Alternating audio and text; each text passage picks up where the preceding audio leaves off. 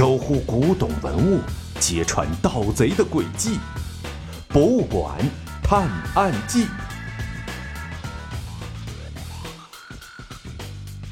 第七十八集：学徒小盲道。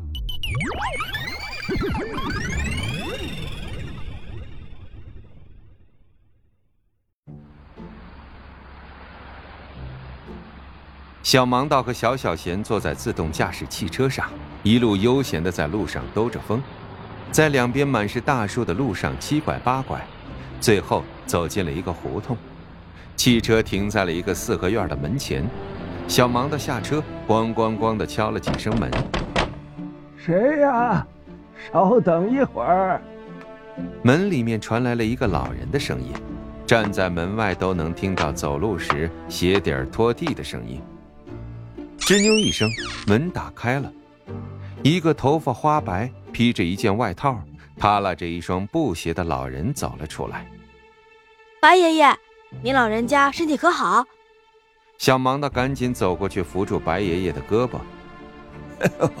是小盲的呀，你小子可是有日子没来看你白爷爷了？怎么着，翅膀硬了，懒得理我老头子了？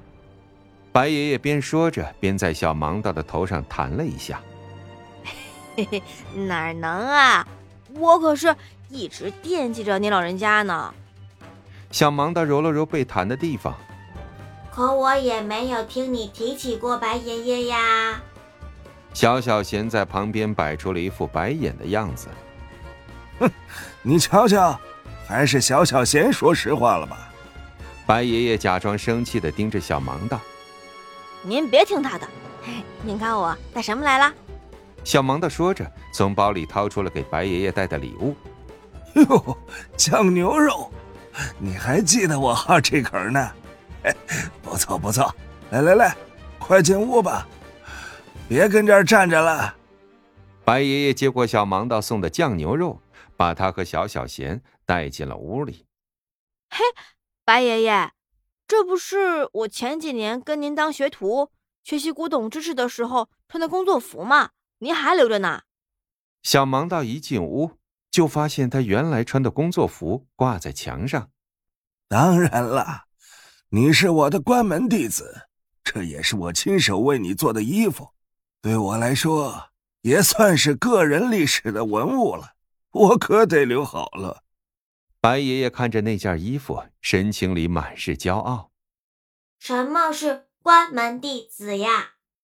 小小贤有点不理解这个词的意思。关门弟子就是最后一个徒弟的意思。当年白爷爷教我古董知识的时候，已经快要从故宫退休了。原来这个白爷爷年轻时是故宫的一名研究员，对古董文物及其背后的文化历史。以及破损文物修复方面都了如指掌。小盲道在成为侦探之前，有幸拜他为师，跟随他学习各种古董知识，也时不时的跟着白爷爷去故宫听了很多的讲座，学习了很多安全防护方面的知识。今儿个你们来看我老头子，不只是来给我送点酱牛肉吧？是不是有什么事儿呀？白爷爷一边吃着酱牛肉，一边问小盲道：“嘿嘿，没什么事儿，就是再来当一天学徒。这些年，中国的古董文物在全世界都大受欢迎，因此也让一些不法分子产生了偷盗和造假的想法。只是很少有大的玉石偷盗和造假案，我有点不太理解。”小盲道坐在白爷爷旁边说：“ 你看看。”小时候就叫你多学点你非说对玉器不感兴趣，不如书画、陶瓷、青铜器好玩。现在吃瘪了吧？白爷爷说着，从椅子上站了起来，拿张纸巾擦了擦手，就去书柜那儿翻腾去了。原来你从小就不学无术啊，怪不得对有些东西很精通，对有些东西就像白痴一样呢。小小贤又抓住机会想对小盲道两句：“喂，不学无术是没学问、没本领的意思。你看我像吗？我最多是有些偏科而已。”你这成语用的就跟过山车似的，一会儿灵一会儿不灵。小盲道白了小小贤一眼，说：“我的进步已经是一日千里了，好吗？”哼，我看你是走一千里才学会一个成语，还差不多。小盲道和小小贤你一言我一语的拌嘴时，白爷爷从书架上找到了一本像新华字典那么厚的书，拍了拍书上的灰尘，拿了过来。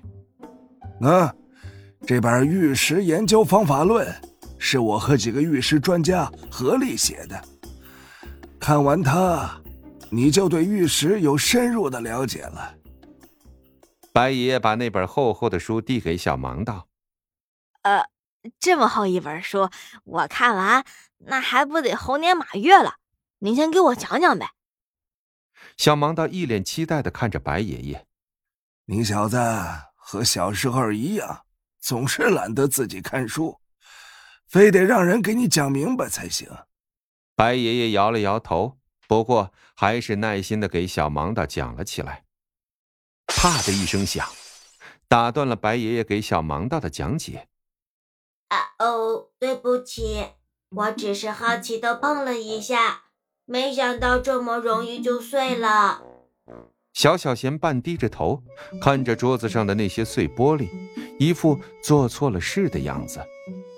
得，我这几天的功夫算是白费了。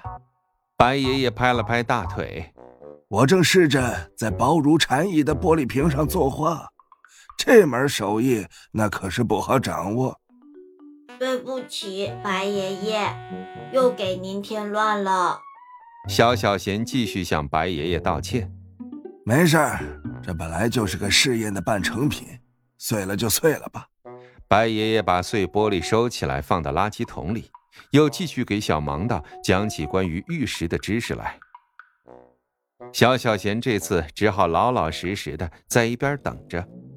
他们一个老的认真讲，一个小的仔细听。那个画面好像又回到了几年前，小盲道跟随白爷爷在故宫学习的样子。